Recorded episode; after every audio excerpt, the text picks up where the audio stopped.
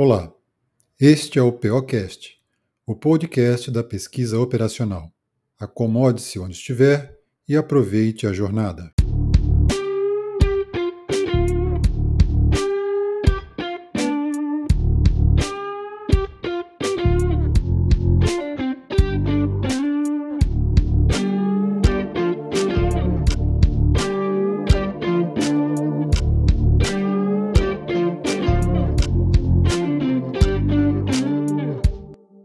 Pessoal, tudo bem? Vamos começar mais um episódio do Peocast. E comigo aqui, professor Marcos, como está? Tudo bem?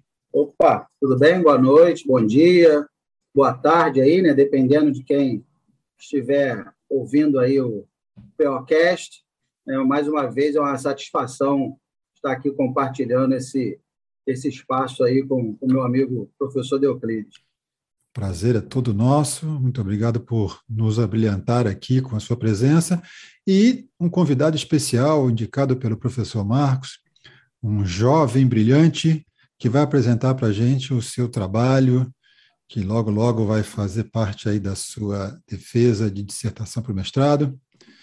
Igor Pinheiro. E aí, Igor, tudo bem? Olá, professor Euclides, professor Marcos dos Santos, pessoal de casa, Bom dia, boa tarde, boa noite. Não sei que horas os senhores estão assistindo ou ouvindo nosso POcast. É um prazer, é uma honra inenarrável participar é, desse, desse, dessa iniciativa né, para difundir a PO no Brasil e no mundo. Então, é, é com muita vontade de, de, de, mostrar o meu entusiasmo pela PO é, que eu participo dessa, desse bate-papo. Legal, muito bem. E vamos começar, Igor, você pode dar uma pincelada para a gente aqui sobre a sua trajetória, onde você estudou, se formou, o que você está fazendo agora, e também dar uma tentativa de previsão no futuro, o que você pretende mais para frente? Com certeza. Bom, eu nasci em Natal é, e vim. Vou ser bem conciso na, na, na minha apresentação para não tomar muito tempo, né? até porque o artigo é um pouco longo, a gente vai falar bastante sobre os pormenores, sobre os detalhes do artigo. Então, eu nasci em Natal e vim morar no Rio de Janeiro aos 16 anos para poder cursar a escola naval, né? escola de, na verdade, o colégio naval, que é o, o, o, ensino médio, e depois a escola naval, que é o ensino superior, são as escolas de formação dos oficiais da Marinha do Brasil. Então, me formei em 2014, fiquei bem classificado, consegui voltar para Natal, servi lá por dois anos e meio, vim fazer o curso de aperfeiçoamento de oficiais da Marinha do Brasil, aqui no Rio, e pouco tempo depois da conclusão desse curso, é, abri um processo seletivo em engenharia de produção na Marinha do Brasil. Eu me interessei, participei do processo seletivo, graças a Deus foi aprovado. E ano passado, né, em 2020, começou minha trajetória na pesquisa operacional. Eu conheci, tive oportunidade de conhecer o professor Marcos Santos, professor Simões, lá na Universidade Federal Fluminense. E aí deu match, né? Usando uma, uma expressão bem na moda, deu match a, a forma de, de trabalhar e de passar o conhecimento do professor Marcos Santos do professor Simões são assim a, a, forma como eles passam a PO, o entusiasmo, a felicidade, né, de, de realmente ensinar os conceitos é, é, algo fora do comum. Me identifiquei, principalmente na área, na área de análise multicritério, porque é assim é uma ferramenta que serve para resolver problemas dos mais variados tipos. Né? Hoje eu vou apresentar de forma resumida, o, o, o artigo, né? foge um pouco do, do que a gente está habituado, que é escolher, ordenar, qual é a melhor. Então, é, é um método, o método Electrimor, o método da minha dissertação, é um método que serve para classificar, né? para categorizar alternativas. É, então, espero que o pessoal de casa goste e vislumbre né? aplicações. Já vou, desde já me coloco à disposição para escrever O mais importante é isso, né? Eu sempre falo, não é a fórmula, não é... Mas é mais importante é olhar aquele método e ver como é que eu posso aplicar aquele método para resolver problemas reais. Né? Não adianta ficar discutindo pô, o que, que é o lambda, o que, que é o. Né? Enfim, isso aí é, né? é. Não obstante a matemática seja é, emocionante, desafiante, é, há momentos para a gente se concentrar Esse nela e a gente para isso. É. Né? E a, e a, aplicação prática não é menos valorosa, então é, é muito importante para a gente também. Então, Igor, vamos compartilhar aí a sua tela com o artigo, o pessoal do, do áudio depois, que está ouvindo no podcast, depois pode consultar lá no YouTube, vai encontrar também a apresentação. A gente vai deixar os links disponíveis para encontrar o artigo também. E a gente vai ver aqui um pouco sobre o que é esse trabalho. Então, por favor, descreve um pouquinho, eh, primeiro, partir do título, depois, se você puder falar do problema, né? qual é o problema que você pretende resolver com o que você vai apresentar para a gente? Com certeza, professor. Bom, é, esse artigo, ele, primeiro eu vou contextualizar né, o porquê do artigo, como surgiu a uhum. ideia, que eu acho que é, é mais é, palpável né, para o pessoal de casa. Então, assim, o problema surgiu é, vindo de uma aluna do, da graduação da Universidade Federal Fluminense, ela trabalha em uma empresa de treinamento de TI, de, ofertando cursos né, para profissionais de TI. E ela tinha um problema que versava sobre a reestruturação do portfólio de cursos dessa empresa. Então, a, a empresa estava passando por uma reestruturação fruto da pandemia, que afetou so, sobremaneira é, os ganhos da empresa. Né? Então, eles tinham que priorizar alguns cursos em detrimento a outros, porque por razões óbvias, o orçamento era, era escasso, né? era limitado, então eles tinham que alocar esse recurso nos cursos que mais davam retorno. Só que eles tinham dificuldade de, em identificar que cursos, quais cursos eram esses, como eles iam é, mensurar, como, como seria apoiado o processo decisório. Então, eu vi nessa, nesse problema uma oportunidade ímpar para aplicar o método da minha dissertação, o método Electrimor, que justamente ele categoriza as alternativas em classes pré-definidas. Então, de antemão, eu já vislumbrei, ok, a gente pode analisar duas classes, uma classe boa e uma, e uma classe ruim. Né? Então, os cursos que ficassem naquela classe alta seriam priorizados e os que ficassem na classe mais baixa seriam poderiam ser descartados sem muito prejuízo né, para a empresa, porque não, tavam, não estavam dando retorno quando avaliados é, à luz do, do método Electrimor. Então, essa foi a, a ideia inicial. Vocês vão ver, quem estiver assistindo vai ver, quem estiver ouvindo, é, eu acredito também vai conseguir entender, né? Essa linha de ação inicial, ela não se mostrou tão produtiva. Vou mostrar por quê. E no final a gente avaliou três classes, né? Os mais indicados, aqueles intermediários que podiam ser mantidos e, e a terceira classe, aqueles que poderiam ser descartados. Então, assim, feita essa, essa introdução, é, eu já vou até poder pular o abstract, né, porque eu já resumi basicamente o que estava no, abstract. O título do, do, do, artigo é Strategic Study for Managing the Portfolio of IT Courses Offered by a Corporate Training Company, an approach the light of Electromore with Criteria Hybrid Method. Então, é, é, traduzindo, né, estudo estratégico para o gerenciamento do portfólio de cursos de TI oferecidos por uma companhia de treinamento corporativo. Uma abordagem à luz do método Electrimore, né, do método híbrido Electrimor. Híbrido porque ele traz consigo é, conceitos da é, compensatórios e não compensatórios, né? Então, métodos de agregação e métodos de sobreclassificação. É, eu não sei qual é a familiarização do pessoal de casa com esses conceitos. Eu vou tentar de forma bem, é, não diria didática, né? Mas de uma forma que que o pessoal que não tem tanta intimidade com, com a pesquisa operacional e o método multicritério possa entender. Mais à frente, eu acredito que vai, vai ficar claro por que, que é um método híbrido. Então, assim, em linhas gerais, essa foi a motivação do, do nosso artigo. Ele foi publicado no International Journal of Information Technology and Decision Making, é um periódico bem relevante na área de tomada de decisão, indexado na base Scopus, Web of Science, tem JCR, que é um é, é um acrônimo para Journal Citation Report, é uma, como se fosse um, como o comandante Marcos fala, é meio que um selo em metro né, de qualidade, é, é um selo que distingue as revistas mais relevantes do mundo. Então, assim, nós tivemos a oportunidade de publicar numa revista bem é, de impacto muito alto né, na, na vida acadêmica, que mostra que os métodos, os novos métodos de, de apoio multicritério estão sendo bem, bem, bem quistos né, pela academia e, e, pelo mercado, porque eles agregam a grande maioria desses métodos, pelo menos os nossos grupos de pesquisa, eles são híbridos, né? então eles trazem conceitos de agregação e conceitos de sobreclassificação. Posso, posso prosseguir com o artigo? Continua. O, o, ou o senhor quer fazer alguma pergunta? Não, por enquanto vamos, vamos, vamos em frente. Tá bom. Okay. Então, aqui o artigo conta com seis autores.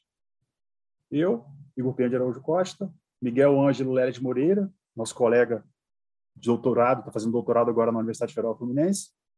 Arthur Penha de Araújo Costa, que é meu irmão, oficial da Marinha do Brasil, que também faz parte do nosso grupo de pesquisa. Luiz Frederico Horácio de Souza de Barros Teixeira, oficial da Marinha, mestre em Engenharia de Produção pela UF. Professor doutor Simões, é, da, Universidade, da Universidade Federal Fluminense. Professor Marcos dos Santos, nos habilita com a sua presença aqui na, no nosso bate-papo. Né, aqui tem o, o, o, ciclo do artigo, né, foi, recebi, foi recebido em 16 de fevereiro, revisado no dia 25 de julho, né, que a gente recebeu para submeter a revisão, foi aceito no dia 9 de agosto e publicado 17 de setembro. Então já está disponível, é, com uma pequena limitação, né, o artigo não é de acesso aberto, então para poder fazer o download o pessoal tem que, tem que se cadastrar na plataforma. É, eu consegui o, o, o artigo completo por ter sido autor, né? Mas aí não tem problema, o pessoal que quiser ter acesso ao artigo completo, a gente, a gente conversa e. E aqui vale comentar, o, o professor Euclides, olha só, o artigo ele foi enviado no 16 de fevereiro e foi publicado 17 de setembro, né? Foi enviado no mês 2 e só foi publicado no mês 9, né? Então, sete meses depois. É, é, e foi até rápido. É isso que eu ia comentar. E para mim, é. isso é um ciclo rápido, até, rápido. pelo que eu tenho visto em muitos é. outros artigos. Foi rápido. O outro que nós colocamos lá na revista Pesquisa Operacional levou quase três anos, o, o, o do Sapevo, Sapevo, Sapevo. Uhum. né? O normal, é, o normal é um ano e meio, dois anos, da, da primeira submissão até. Isso eu estou falando nessas revistas de alto impacto, né? nesses periódicos internacionais. Normal é um ano e meio, dois anos, que vai, volta, vai, volta, vai, volta, né? aí fica naquela. Né? Então, esse aí foi até relativamente rápido. Eles mandaram para a gente com algumas observações, e aí nós atendemos lá as, as solicitações, mandamos de volta, e rapidamente ele foi aprovado e publicado. Até surpreendeu. Né? Sete meses foi bastante rápido. Legal. Pois é. Aqui já vai uma dica para o pessoal de casa que está buscando publicações de alto impacto. É... Aqui foi, foi uma dica do, do professor Marcos Santos, né? Para deixar bem claro no título qual é a nossa abordagem, né? Por isso que a gente colocou aqui, ó, TI, né? Information Technology, que está até no título do, do, do, do, periódico, né? Então, assim, de cara, é, o editor que recebeu o artigo, ele já tinha certeza de que o trabalho era sobre TI e tomada de decisão. São justamente os dois principais, é, as duas principais vertentes né, desse periódico. Então, como o professor Marcos sempre fala, o título é a alma do artigo, né? Um título é, conciso e que mostre para o revisor, para o editor, enfim, para quem quer que seja, a finalidade do artigo, ele já alarga um pouco na frente, né? Então esse tempo ele acaba sendo abreviado, esse tempo de revisão, justamente em função, também, claro, né, em função do, do título do artigo. É, alguma pergunta? Posso prosseguir? Vamos lá, prossiga. Ok, então vou dar uma varredura geral no artigo. Tá? Nós começamos pelo abstract. Eu já basicamente percorri tudo que está aqui no abstract na, nas minhas palavras iniciais, né, contextualizando o, o, o artigo.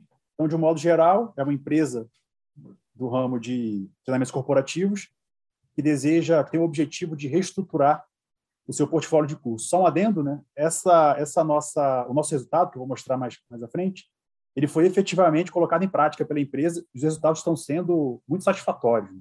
Então, isso é, particularmente me enche de alegria.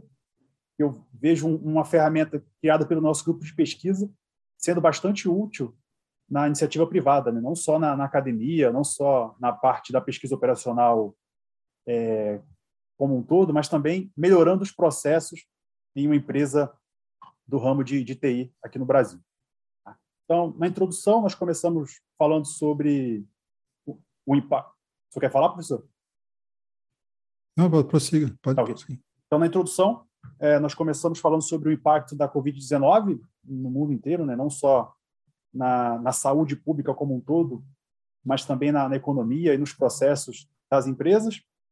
É, só que a, a, a, pandemia trouxe consigo, né, como uma das consequências, a, uma maior conscientização da população para preparação, né, para preparação, é, principalmente com relação à tecnologia. Então, a gente viu um boom na ciência de dados, a gente viu um boom na oferta de, de MBA é, em TI, em Data Science Analytics, enfim, em é, o Power BI também cresceu bastante né, nesse período de, de pandemia, justamente para melhorar os processos no que tange a, a, tecnologia da informação.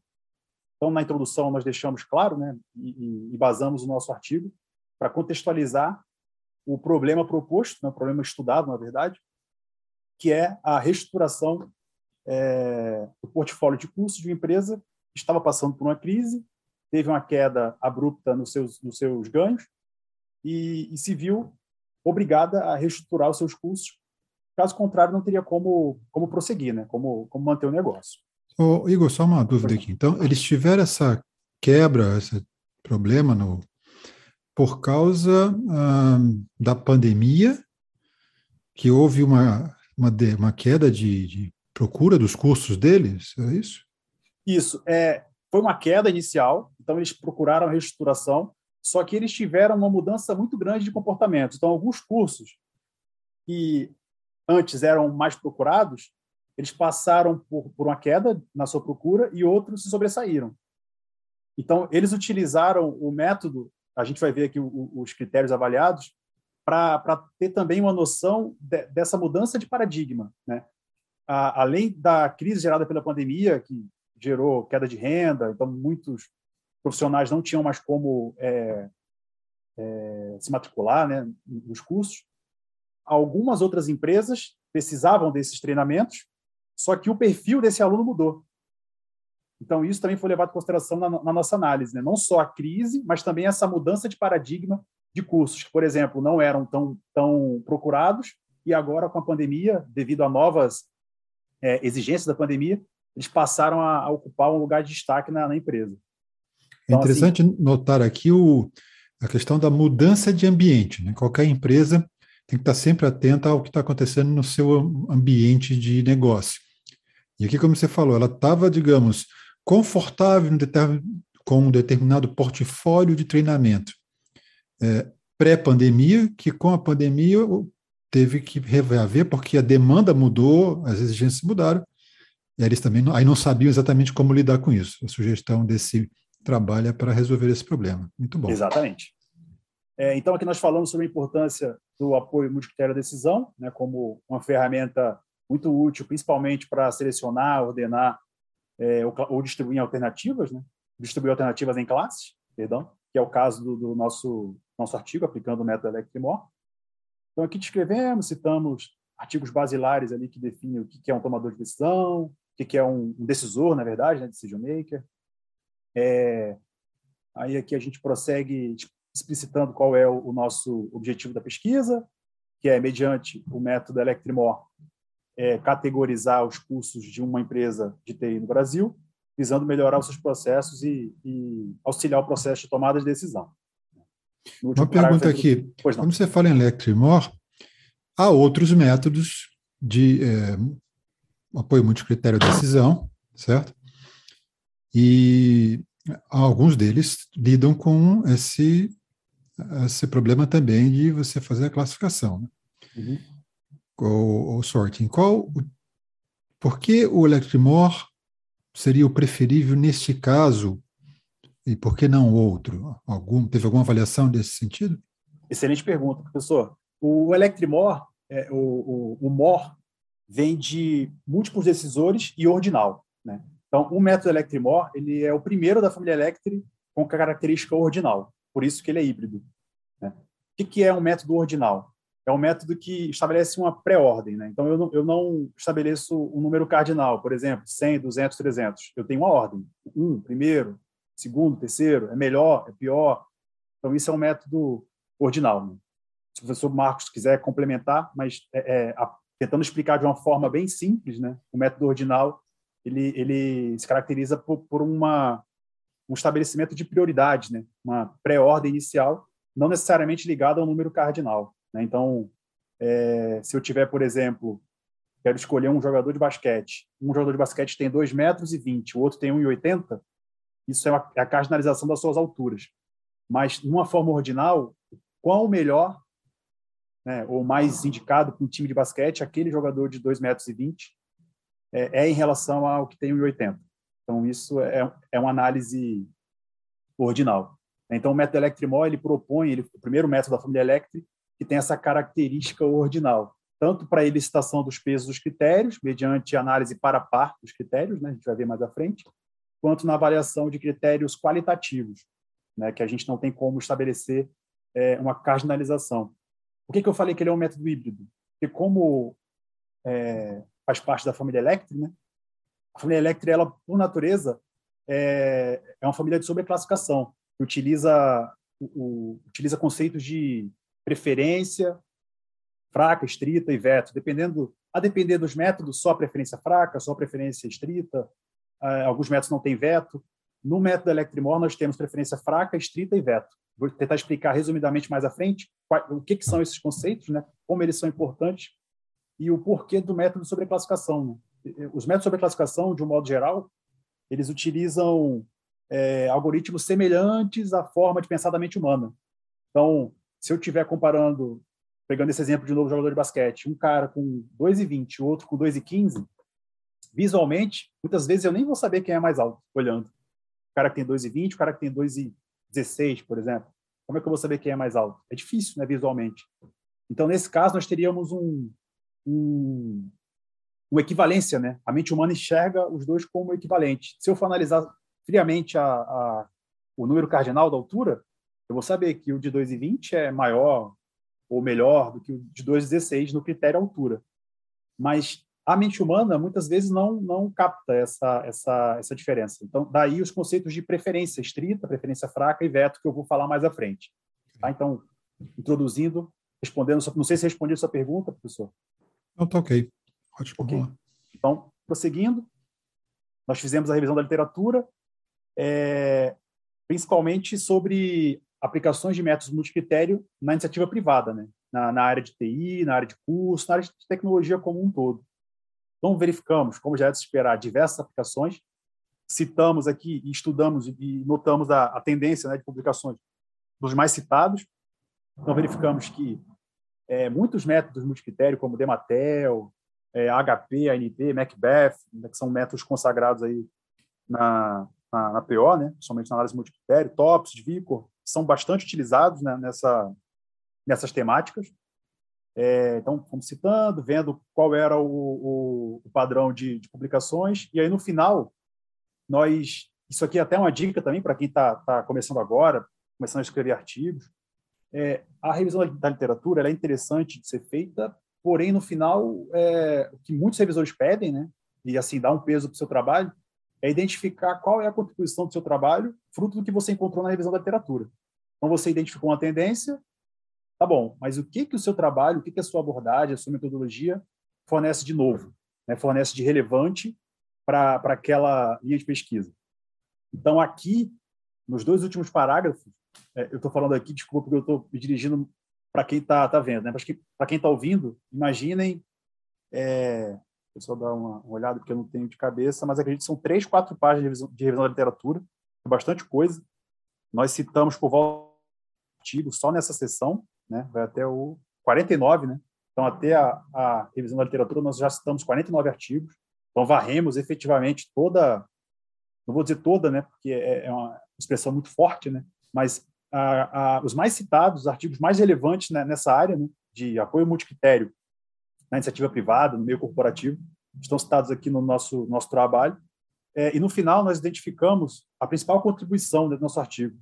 Então, nós verificamos que o método Electric Tree, que é um método de, de distribuição da família Electric, ele é utilizado, é, só que por não ter essa, essa característica ordinal, ele não, não tem como é, um dos seus das suas vantagens a elicitação dos pesos de forma transparente para o decisor. Então, normalmente, no método Electric Tree, ou ele é usado em conjunto com outro método, às vezes método HP ou algum outro método para calcular os pesos, ou os pesos são arbitrados pelo decisor. Então, eu recebo lá, vejo lá cinco critérios e falo, ah, o critério preço ele tem 40% de peso. o critério, sei lá, estou avaliando um carro. O tamanho do porta-mala tem 20% de importância. Mas é uma coisa muito vaga. Por quê? Ah, porque eu acho que é isso. Né? Então, é, é, algo que não é tão transparente. Né? É, é, como posso dizer? Acredito que a transparência nem seja a, a, expressão ideal, mas é algo que não tem como ser, ser eu diria, mensurado. É, é, é meio que ao bel prazer do, do decisor. Então, o Electrimor, por ter essa característica ordinal, ele permite que o decisor tenha transparência na licitação dos pesos. E por ser um método multidecisor, né, na nossa análise, é, convidamos três especialistas da própria empresa para elicitar os pesos e analisar toda, toda a situação problemática, é, ele se torna um processo democrático, né? levando em consideração a opinião de mais de um, de um especialista. Então, deixamos isso aqui claro. Além disso, o método Electrimor, como veremos mais à frente, ele fornece duas é, listas né, de, de, classificação. Então, ele permite analisar, analisar dois cenários diferentes, o que torna a, o resultado mais robusto, porque se eu analisar dois cenários bem diferentes e uma alternativa se colocou na, na classe A nos dois, isso indica que ela realmente, naquele, naquela modelagem é, naquele conjunto de alternativas, ela apresenta um, um desempenho digno de, de classe A, ou de classe B, ou de classe C, a depender da, da nossa nosso resultado. Então, de um modo geral, se eu pudesse dar uma dica para quem está ouvindo em casa, para quem está assistindo também, é, a revisão da literatura ela é bem cobrada em revistas de alto impacto e normalmente os revisores exigem que você varra, né, que você cite os, os artigos mais relevantes e que você identifique uma tendência ou, ou um padrão, né, essas publicações, é, alocando a sua a sua contribuição nesse contexto. Então, qual é a contribuição? Se o seu artigo está propondo algo novo, ou se o seu artigo está utilizando o que foi visto na literatura como uma extensão, é, você só baseou sua ideia e está propondo, está aplicando o seu, seu método, né, a sua metodologia para resolver determinado problema. Então, existem várias formas de você tratar. Nesse caso específico, nosso artigo, identificamos a tendência e verificamos que, que é, nos métodos de distribuição, né, existem algumas aplicações, mas com essa dificuldade da licitação dos pesos e da, do tratamento de critérios qualitativos, que o Electrimor é, resolve muito bem por, por ter essa, essa característica ordinal. Perfeito. Alguma dúvida? Não. Aqui? Vamos em frente. Ok. Então, no capítulo 3, nós estruturamos o problema. Então, definimos aqui é, demanda, para contextualizar efetivamente o leitor é, sobre o problema né, que a gente está tratando. É, então, aqui falamos, vou direto para o diferencial, né? É, considerando um problema de, de um problema real, né, do nosso dia a dia, a incerteza é intrínseca, intrínseca, né? É, ela é sempre ligada, né, ao processo de tomar de decisão, porque depende da opinião de alguém. Né? Isso é, isso não tem como fugir. Então, normalmente, essa incerteza é o que torna o processo decisório é, delicado, né? Porque a depender da opinião do decisor, uma alternativa é melhor do que a outra, ou um critério é mais importante do que o outro.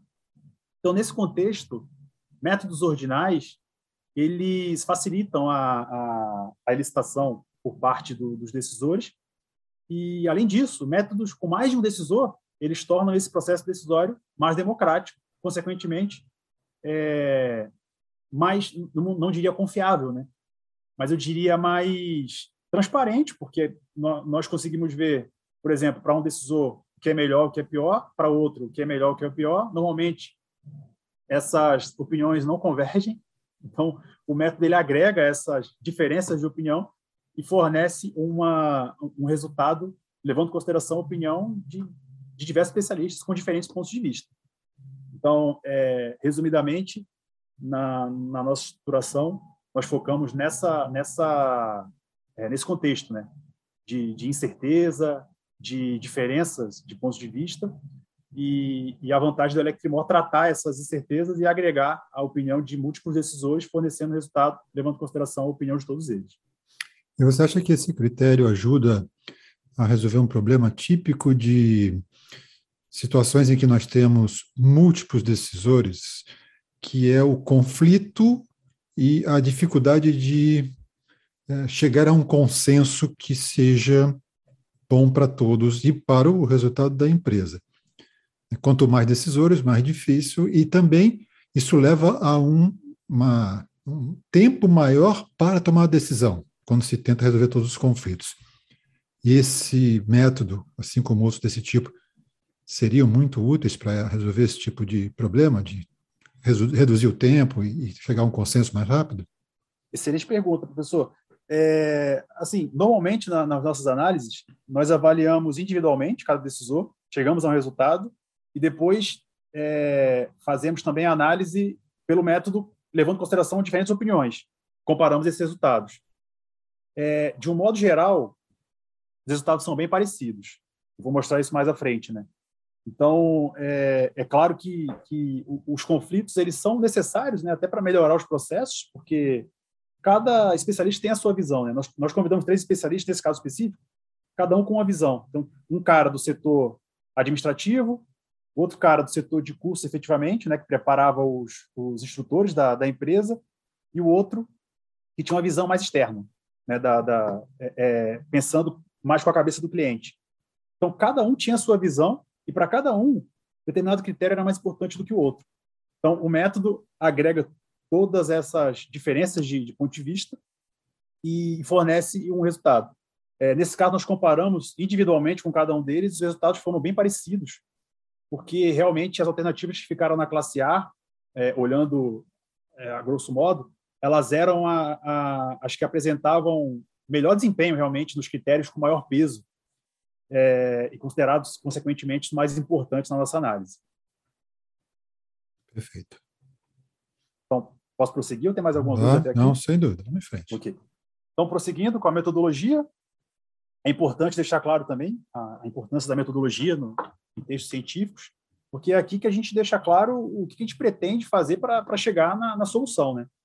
É, então, aqui, fruto da, da consulta aos especialistas, nós estabelecemos os critérios da nossa análise, aí descrevemos é, cada um, né, para deixar bem claro o que, que foi considerado para cada análise. Então, consideramos certificação daquele curso, que é algo muito importante né, para quem está fazendo o curso, a certificação, se ela é válida, se ela não é, se existe certificação ou não. Pré-requisito, se era necessário algum pré-requisito para cursar determinado, é, determinada cadeira né, na, naquela, na empresa demanda de mercado, aí aqui a gente já entra na, na procura pelo, pelo, pelo cliente, né? não só no esforço interno, ou se é necessário pré-requisito ou não, mas na demanda propriamente dita. Esse critério foi colocado, foi pedido né, que, pelos especialistas, a gente colocasse esse critério justamente para captar essa mudança de comportamento fruto da pandemia, né, esse, o, a demanda de mercado. Aí aqui eles, o quarto, preço. O preço impacta sobremaneira na, na procura né, ou não, né, no momento da demanda ou não de determinado curso, e o esforço interno da empresa para oferecer aquele curso. Então, no que tange a material, no que tange a preparação dos professores, a salários, a tudo isso. Então, é, inicialmente, a gente ia avaliar 20 critérios. Esses 20 critérios, a gente é, criou os clusters, né? e aí, no final, eles é, nós compomos esses 20 em cinco critérios, que são esses que eu falei. Então, só repetindo para o pessoal de casa que não está tendo acesso à visualização do artigo, né? certificação, pré-requisito, demanda de mercado, preço e esforço interno. Notem que esses critérios eles abarcam tanto, é, eles abrangem tanto é, o ponto de vista da empresa, né, como como quem está oferecendo o serviço, quanto o ponto de vista esperado pelo cliente, né? Então, preço, a certificação. Então, assim, é, naturalmente, a depender de quem está avaliando os critérios, determinado critério vai apresentar ou não uma maior, uma maior importância em relação ao outro. Bem, aí aqui nós também já decidimos, junto, junto aos especialistas, os 16 cursos mais importantes né, na nossa análise. Então, temos curso de IT, COBIT, Agile, INIT, governança, é, orçamento de TI, helpdesk, é, privacidade e proteção de dados, enfim. Ao todo são 18 cursos. Né? E aí vai um adendo.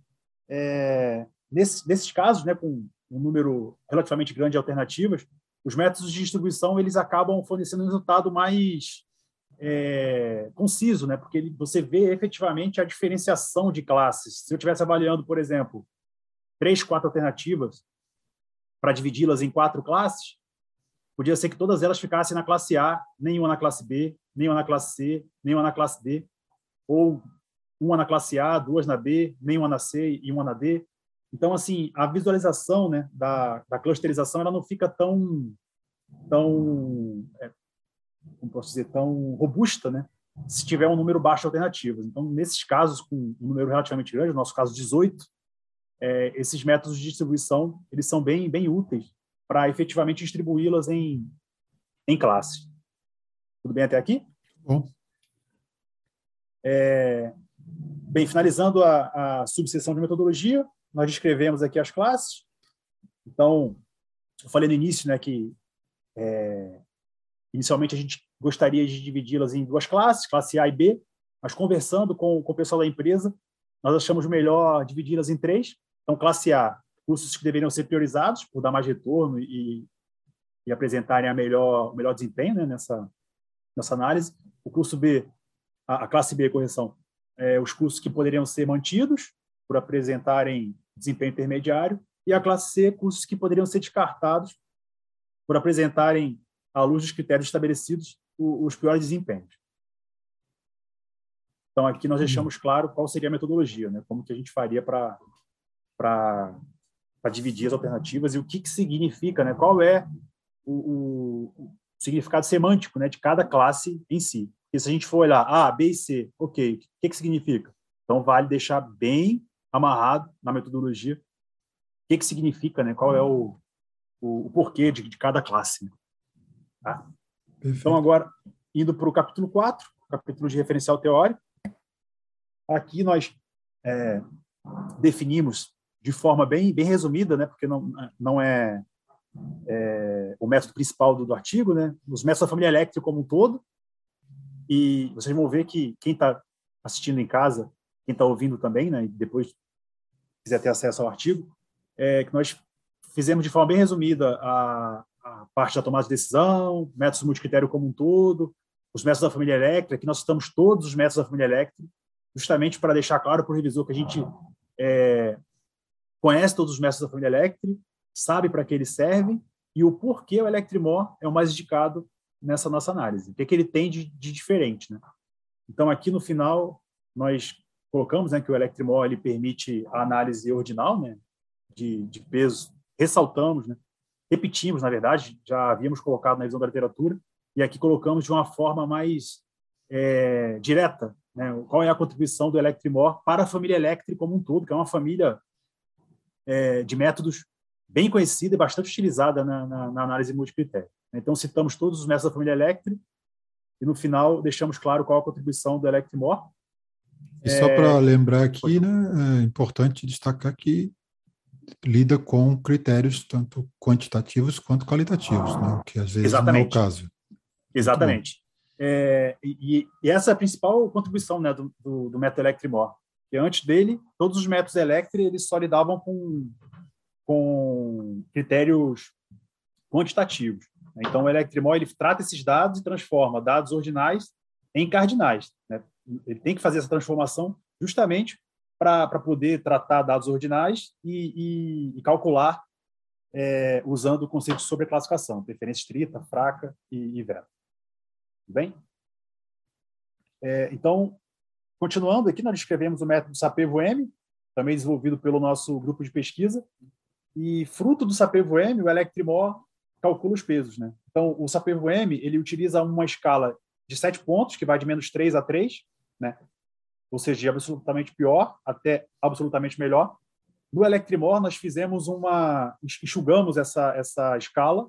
Então, ele trabalha com escala de cinco pontos. Vou mostrar mais à frente. Vou mostrar aqui logo aqui, quem está vendo.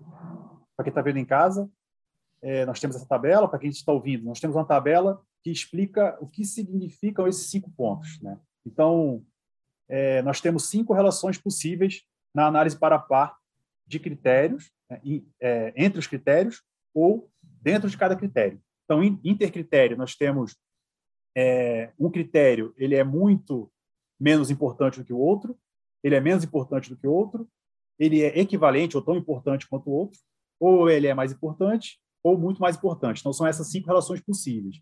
E a cada relação ordinal, dessas que eu falei, é, é atribuído um valor, um valor numérico, né, que vai de menos 2 a 2. Tudo bem? Acredito que ficou claro, né? Está claro. Tá bom. Então, prosseguindo, é, essa mesma avaliação para par, ela é feita no, em critérios qualitativos.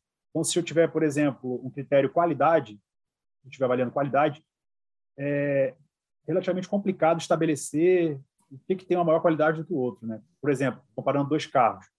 Então, ah, esse aqui é o quinto, é o primeiro, é o segundo. Então, nesses casos, essa análise para par facilita muito a, a, a elicitação, né? É, é, poder concluir é, de, de, maneira cardinal o, quem é melhor, quem é pior. Né? Porque é muito mais fácil analisar um a um do que eu ter, por exemplo, um conjunto de 17 alternativas e, e definir quem é melhor ou quem é pior, né? quando tem um número grande. assim. Então, essa análise para par ajuda nesse sentido. Como deficiência desse tipo de análise, é, em um número grande, muito grande de alternativas ou critérios, o esforço cognitivo é bem alto, né? porque eu vou ter que avaliar cada uma então, isso acaba sendo um tanto trabalhoso. Por isso que, que o indicado é que é, análises paritárias sejam feitas em um número não tão elevado né, de, de alternativas e critérios para diminuir um pouco esse, esse esforço cognitivo. Bem? Então, aqui mostrando o método Electrimor, definindo conceitos de preferência fraca, preferência estrita e veto, né, que eu falei no, no início, são típicos de, de métodos de sobreclassificação, a preferência fraca, eu acho melhor dar exemplo do que explicar efetivamente o seu conceito, né? A preferência fraca ela surge quando você tem dificuldade de verificar quem é melhor ou pior, né? Então é como se fosse um, um nós chamamos de, de limiar de indiferença ou preferência fraca. Então, no exemplo prático do jogador de basquete, comparando dois jogadores de basquete, se eu tiver um de 2,20 metros e um de 2,16 metros, essa diferença de 4 centímetros, para a mente humana, muitas das vezes é, é, é difícil de, de, você verificar quem é melhor, quem é pior. Então, nesse caso específico, por exemplo, se eu tivesse um e, a, e, a, cada conceito desses, né, preferência fraca, estrita e veto, é atribuído um limiar. Né? Na preferência fraca é o limiar Q, que é um número.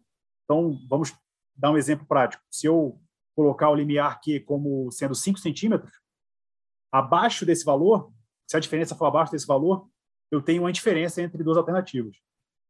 Então, por exemplo, né, a comparação das alturas dos jogadores de basquete, se eu tiver um limiar de indiferença igual a 5, é, e a diferença entre eles for de 4, eu considero que eles são equivalentes naquele critério. É, então, por isso que, que eu falei que é parecido com a mente humana. Né? Se eu colocar por aí, a preferência estrita é um limiar a partir do qual, né, ou seja, se a diferença for maior do que aquele valor, eu posso afirmar que, que aquela alternativa sobreclassifica ou supera a, a outra. Né? Então, se eu colocasse, por exemplo, um valor preferência estrita igual a 10, se eu tiver uma diferença de altura maior do que esse valor, maior do que 10, eu afirmo que uma alternativa sobreclassifica a outra. Né? Se eu tiver uma diferença entre o limiar de preferência estrita e o limiar de preferência forte, por exemplo, 8 centímetros nesse caso, lembrando, preferência fraca igual a 5, nesse exemplo, né? preferência estrita igual a 10, e eu tenho uma diferença igual a 8, eu posso dizer que eu tenho uma preferência fraca de um jogador em favor é, em relação ao outro. Tudo bem? Tudo bem. Como são definidos esses limites, esses limiares? Excelente pergunta. Esses limiares foram definidos em conjunto com os especialistas. Então, nós avaliamos os valores e perguntamos é, para o decisor 1, para você, qual seria uma diferença razoável de preço que poderia impactar ou não na escolha de um, de um curso em detrimento ao outro?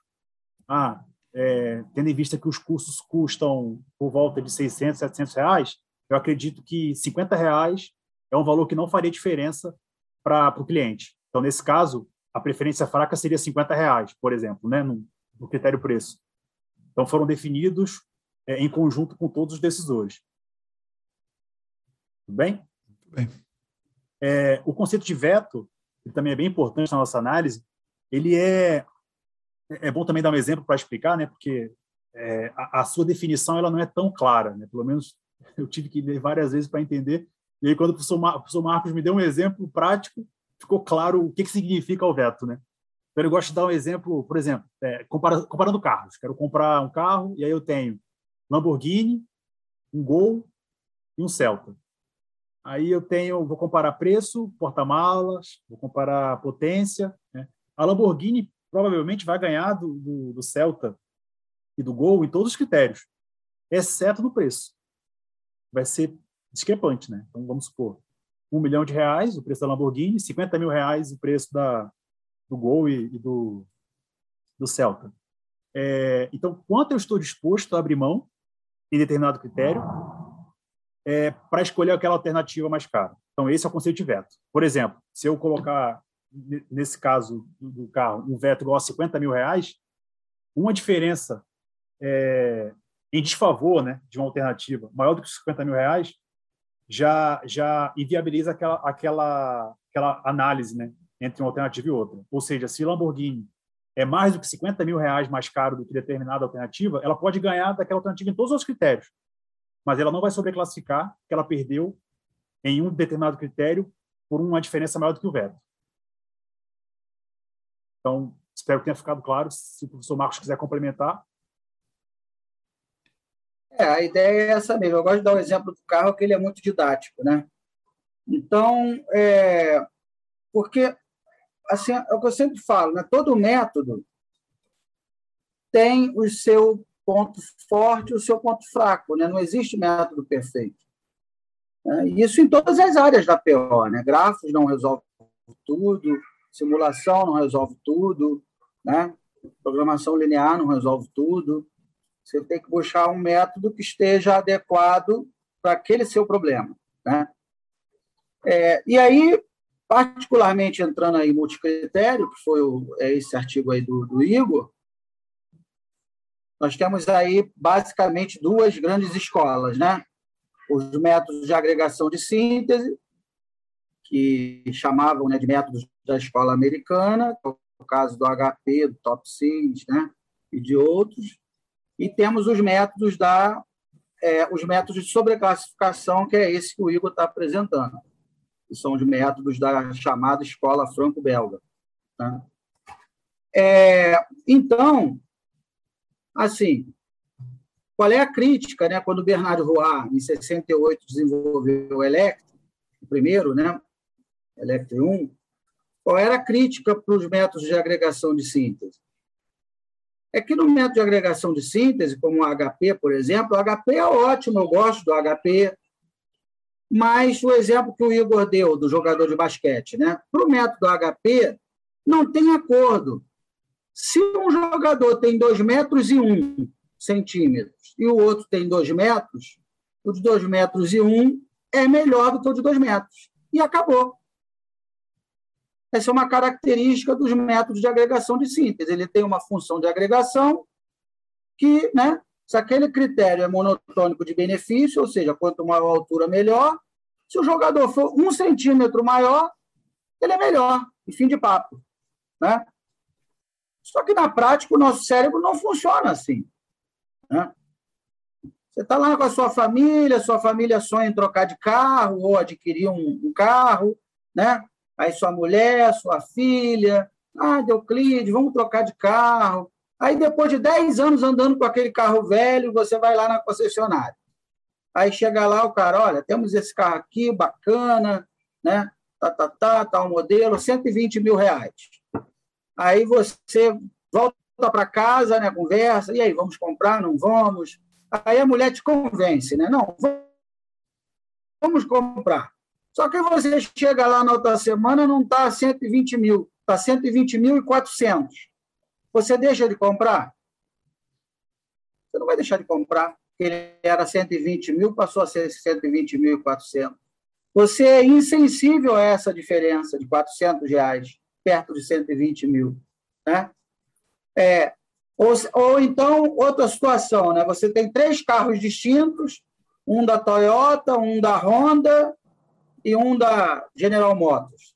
E aí um custa 120 mil, o outro custa 120.400 e o outro custa 119.500. O custo não vai entrar no teu critério de seleção, não vai, porque para você os três são o mesmo preço, Ah, está tudo 120 mil. 119.500, 120.400, e para você, você interpreta como se os três fossem do mesmo valor. Entendeu? Porque nós somos indiferentes a essa, a essa, a essa pequena diferença. Né? Então, então, a ideia é justamente essa, só que essa indiferença ela tem um limite. Né? Ela tem um limite. É justamente aí que entra a ideia do veto que o Igor falou, né? Ah, tá bom. Então eu vou comprar um carro, então eu tenho lá um Celta, um Prisma, Lamborghini. Ok. Aí você está avaliando vários critérios, né? É, porque nos métodos de sobreclassificação, o que, que acontece? Quando uma alternativa sobreclassifica a outra, ela leva o peso para ela, como no método elétrico. Né? Se A sobreclassifica B, ela pega o peso do critério e leva para ela. Né? É, e aí o que acontece é o seguinte: ah, tudo bem, mas é, no caso da Lamborghini, o que, que vai acontecer? Todas as outras vão sobreclassificar ela no custo, porque ela é absurdamente mais cara. Né? Mas nos outros critérios, conforto, potência, seja lá o que for, certamente a Lamborghini vai sobreclassificar todas as outras, porque é um carro de um padrão muito alto. E aí, no fim das contas, o que, vai acontecer? A Lamborghini vai ganhar. Né? porque ela, mesmo sendo absurdamente mais caro, mas todos os outros critérios ela é muito melhor, então ela vai levar todos os pesos para ela. Então é por isso que entrou o conceito de veto. Não, tá, tudo bem. Então a gente pode deixar, papapá, mas olha, então eu vou fixar o seguinte: carro tem que ser até 200 mil. Essa é diferença. Se for mais de 200 mil, ele está fora. Aí é o conceito de veto que o Igor falou. Entendeu? porque os métodos sobre a classificação têm esse problema. Ele não gera uma cardinalidade associada a essa diferença. Se a Lamborghini fosse penalizada pelo custo dela, como acontece no HP, ela ia lá para baixo por causa do custo. Né? Ela ia ser penalizada por esse custo imenso dela. Mas o problema é que o método de sobreclassificação não faz isso. O método de sobreclassificação é o seguinte: ah, tá bom, se o Prisma e o Celta sobreclassificaram a Lamborghini no custo, ele leva o peso do custo. Só isso. Né? Ou seja, a Lamborghini não é penalizada por ela ser absurdamente mais cara. Essa é a ideia. Não sei se deu para entender. Não, ficou muito bom, porque agora está claro porque temos que vetar, né? Uma espécie de filtro para um filtro para a gente dizer o que é que passa e o que, é que não passa. É um passa baixa, um mais método, ou menos. É, se fosse um método de agregação de síntese, top 6, eu não preciso me preocupar com isso. Porque quanto mais cara ela for, mais ela será penalizada, em detrimento das demais alternativas. Né? Agora, de sobreclassificação, não, não acontece isso. Né? Então, aí eu preciso impor um veto. Perfeito. Vamos lá, Igor.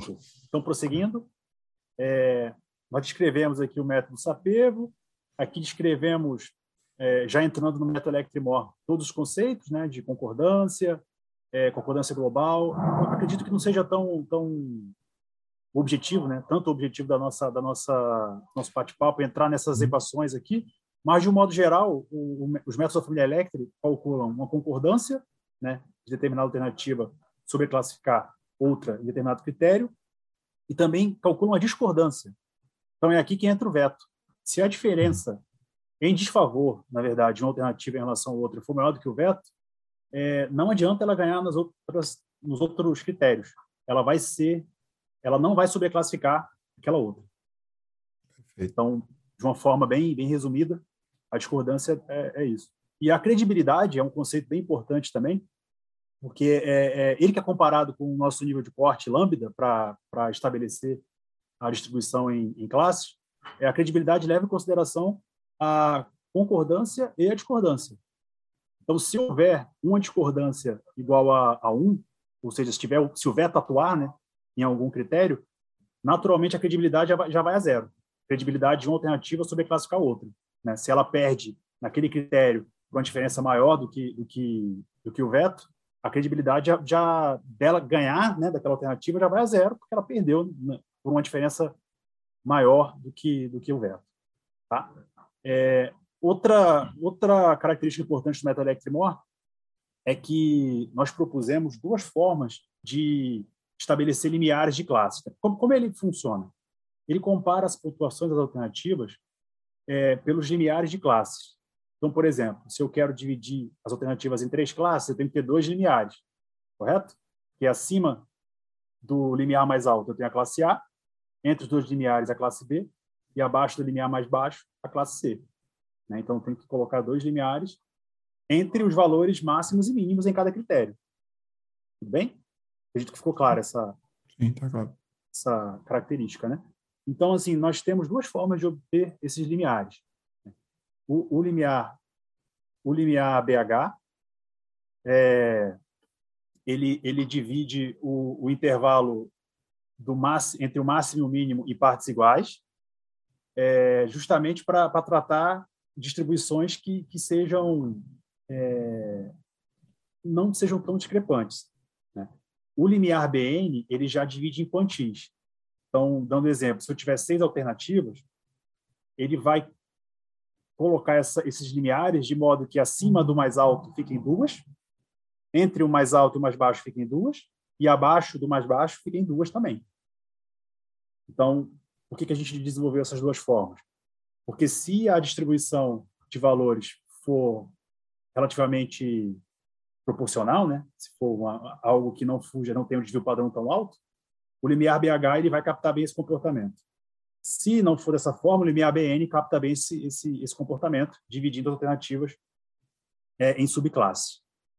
É, não sei se ficou tão claro, mas quando a gente for para o exemplo mostrando realmente os resultados, vai ficar clara essa, essa diferenciação né, de BH e de BN.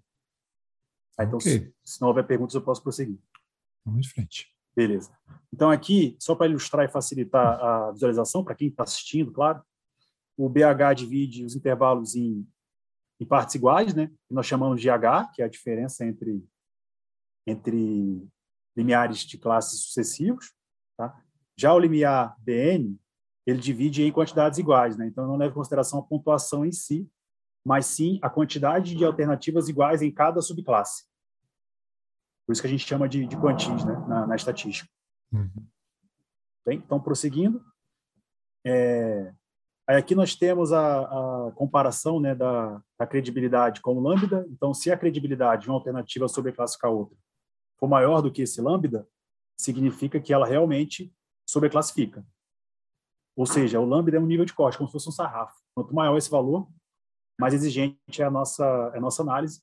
Quanto menor, naturalmente, menos exigente. Ele varia, ele varia de 0,5 até 1, né? até porque não faria sentido ele ser menor do que 0,5, porque se uma alternativa sobreclass... não sobreclassificar outra, no mínimo, acima de 50%, quer dizer que ela foi sobreclassificada. Né? Entre aspas, ela, ela, ela levou para si mais do que 50% dos pesos dos critérios. É isso que, o, que, o, que a credibilidade quer dizer. Uma credibilidade de 0,6 quer dizer que ela levou, entre aspas, 60% do peso geral dos critérios é, analisados. Tudo bem? Então, se, se esse limiar de credibilidade for maior do que lambda, que o nível de corte, que o sarrafo, ela sobreclassifica. Se ela não for menor, ela não sobreclassifica. Tudo bem? Perfeito. Beleza. Então, resumindo aqui a, os passos para a aplicação do Electrimor. Primeiro passo é estruturar o conjunto de alternativas e critérios. Nós fizemos no, no capítulo 3, né? Segundo passo é comparação paritária entre critérios é, e também nas alternativas à luz de critérios qualitativos, mediante a, a, a escala apresentada de cinco pontos, né, do método SAPEVO. É, o passo 4, os decisores, eles definem valores de lambda, preferência fraca, preferência estrita e veto. Então, respondendo sua pergunta, professor Euclides, é, foram definidos em conjunto com, com os especialistas, né, os limiares de preferência e veto.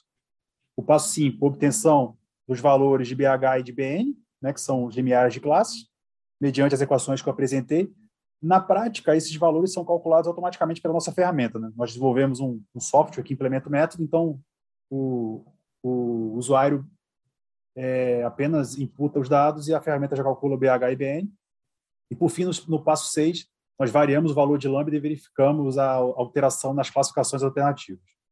Então, esses são os seis passos. Tá? O método, traba o método trabalha é, com distribuições pessimistas e otimistas. De um modo geral, na distribuição otimista, é, se a alternativa entre, é, no português claro, né, não for sobreclassificada ou não perder para um limiar de classe, ela fica acima daquele limiar. Tá? Na pessimista, para ela ficar acima daquele limiar, ela tem que ser necessariamente melhor do que aquele limiar. Né? Nos métodos de sobreclassificação, não necessariamente uma alternativa ela vai ganhar ou vai perder. Pode não ter sobreclassificação. Então, a alternativa pode não sobreclassificar a classe e a classe também não sobreclassifica a, a, a alternativa. Se isso acontecer, a gente chama de é, incomparabilidade. Então, esse conceito pode, pode, pode ocorrer. Né? Então, não necessariamente a gente vai ter sempre uma alternativa melhor do que uma classe, ou o contrário, né? ou uma classe melhor do que uma alternativa. Pode ter a incomparabilidade. É uma característica importante também do, dos métodos sobre classificação. Bom? Hum. Então, indo agora efetivamente para a aplicação do método, é, para quem está vendo em casa, está bem claro, né? Três decisores, tá? Decisor 1, 2 e 3, são os três especialistas eu falei anteriormente, e eles analisaram, analisaram é, de forma paritária cada critério, né? Então, quem é mais importante do que o outro. Só para os senhores entenderem, quem está aqui na linha, ó, critério 1, é, esse valor ele é sempre é, baseado no, critério que está na linha. Então, aqui 0, C1 com o que está na coluna, C1. Né? Então, é sempre do horizontal para vertical. É zero porque é o mesmo critério. Tá? Então, a, na diagonal principal, todos os valores são zero. C1 com relação a C2, aqui tem 1, quer dizer que o critério C1 foi considerado pelo decisor 1 mais importante que o critério C2. Tá? Critério menos, do, aqui, ó, C2 com relação a C4 menos 2. Quer dizer que o critério C2 é muito menos importante que o critério C4 para o decisor 1. E essa análise é feita para todos os decisores. Bem? Então, aqui nós temos a soma normalizada, ou seja, agregando esse, esses valores, e no final temos os pesos dos critérios, tá? mediante essa avaliação paritária. Tudo bem até aqui?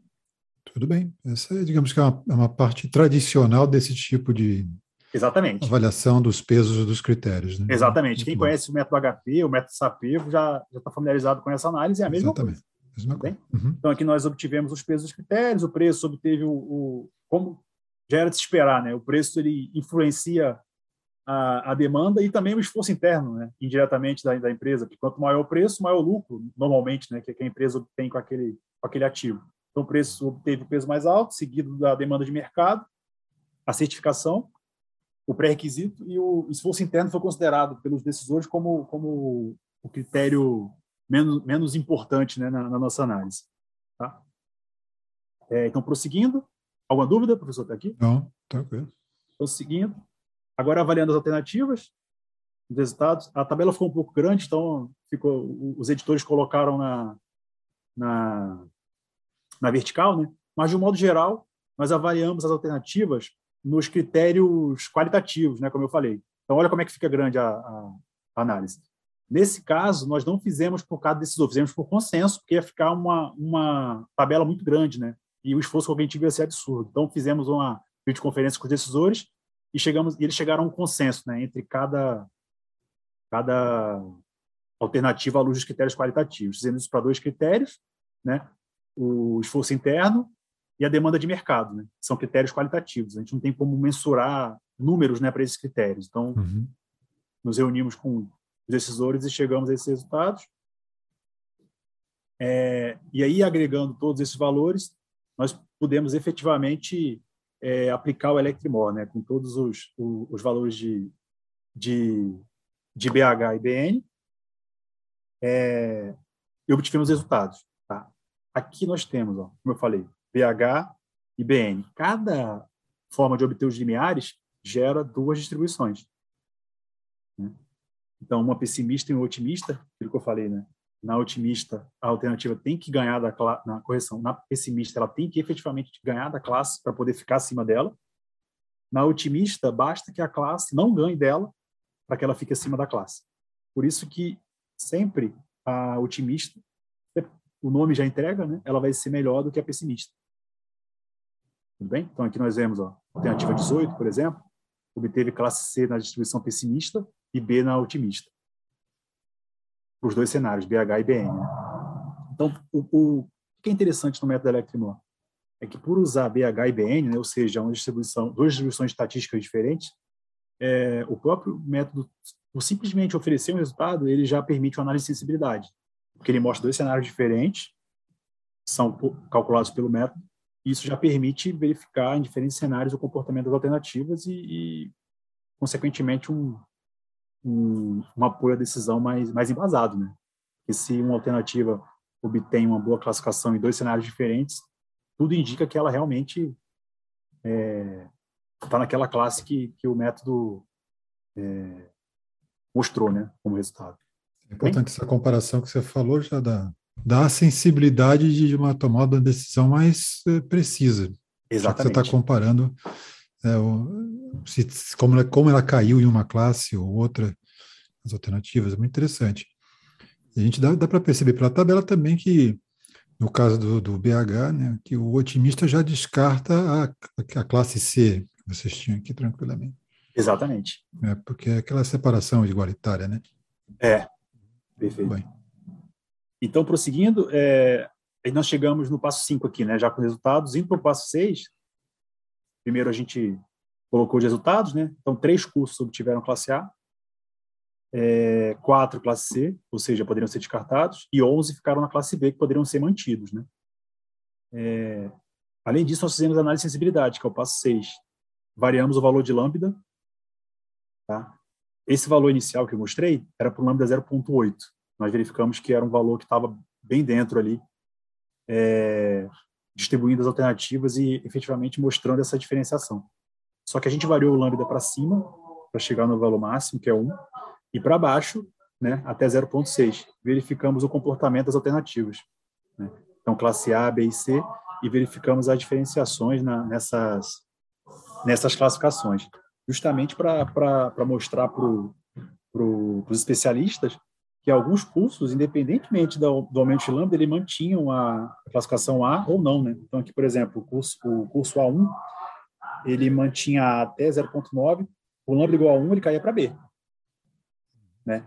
É, já o curso 3, ele se manteve como classe A em todos. Ele foi o único que manteve esse, que apresentou esse comportamento. Mesmo com, com o lambda lá em cima, ou seja, com o cenário mais exigente, o curso, o terceiro curso, ele, ele, ele obteve a classificação A.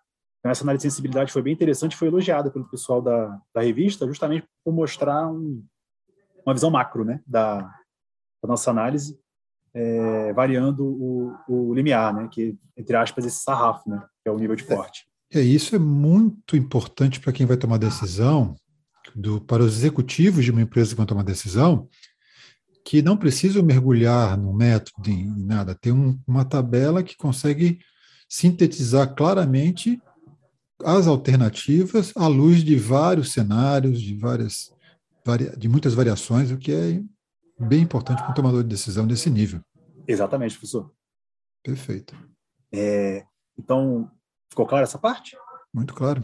Ok. Então, prosseguindo, aí chegamos nas considerações finais. E, então, de um modo geral, é, ficou claro que o Electrimor pode ser usado em, em diversas aplicações, mas ele é especialmente indicado para problemas com muitas alternativas, justamente por categorizá-las em, em, classes pré-definidas.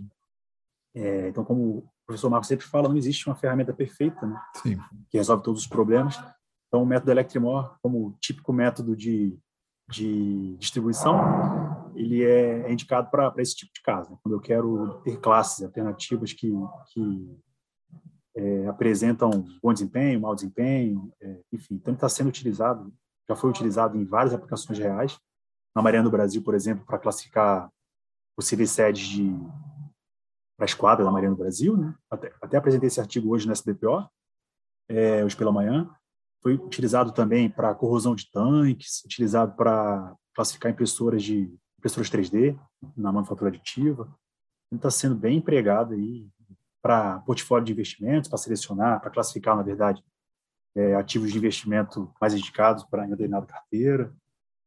Então, assim, a, a, a, gama de aplicações é bem ampla, né, do, do método Electrimor, assim como os, outros métodos mosquitério. Eu estou dando exemplos até para instigar um pouco a criatividade do pessoal que está ouvindo, que está nos assistindo. Legal.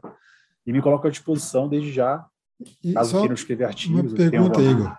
Ah, mas aqui, qual, qual seria então, na, na conclusão, os próximos passos para esse trabalho, o que, que talvez pudesse fazer a mais para ir além? Ótima pergunta. O que a gente poderia fazer era integrar o método Electrimore, né, um tipo método de distribuição, com o método de ordenação de escolha. Por exemplo, é, se eu escolher aqui o, o Lambda 0.8, eu tenho 16% dos cursos na classe A, 60% na classe B e 20% na classe, 22% na classe C.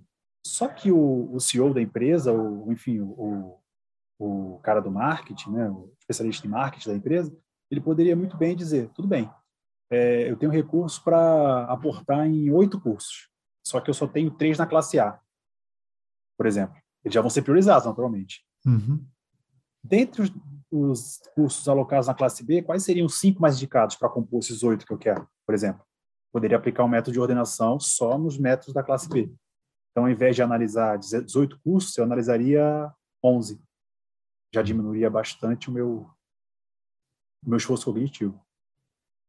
Um exemplo. Né? Então, ele é bem aplicado em, em, metodologias híbridas, né, com algum outro método de ordenação ou de escolha. Muito bom. Muito bom, Igor. Excelente trabalho. É, você vai defender a sua dissertação quando? A previsão é que eu defenda em fevereiro do ano uhum. que vem. Já está praticamente pronta. É, estudo de caso, na verdade, está referendado por esse artigo, né? Então, assim, vou seguir exatamente essa, essa metodologia.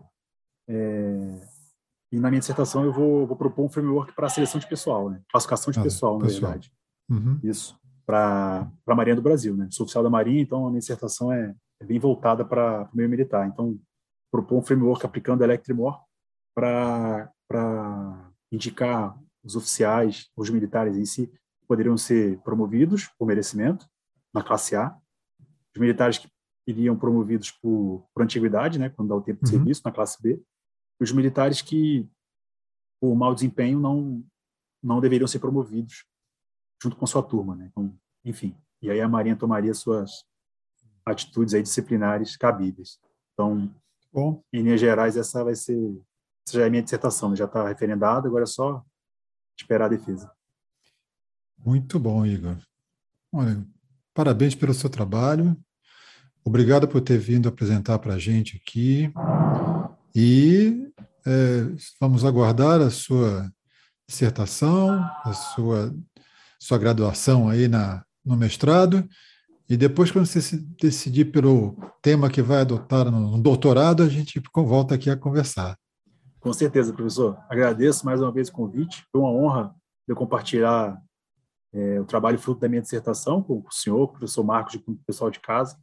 Espero ter ficado claro né, o, o, o intuito do artigo e, e, em linhas gerais, para que serve o método Electrimor. Desde já me coloco à disposição, é, principalmente para o pessoal de casa, né, se, se, quiserem pesquisar, tirar dúvidas. Posso deixar meu e-mail professor Euclides para depois divulgar, meu e-mail, meu perfil no ResearchGate para os senhores verem é, outras pesquisas com Electrimor e outros métodos multicritério aí do nosso grupo de pesquisa. É, fique com Deus, boa noite, boa noite, boa tarde, bom dia, né? Não sei que horas vocês estão assistindo. E cuidem-se. Obrigado. Até mais.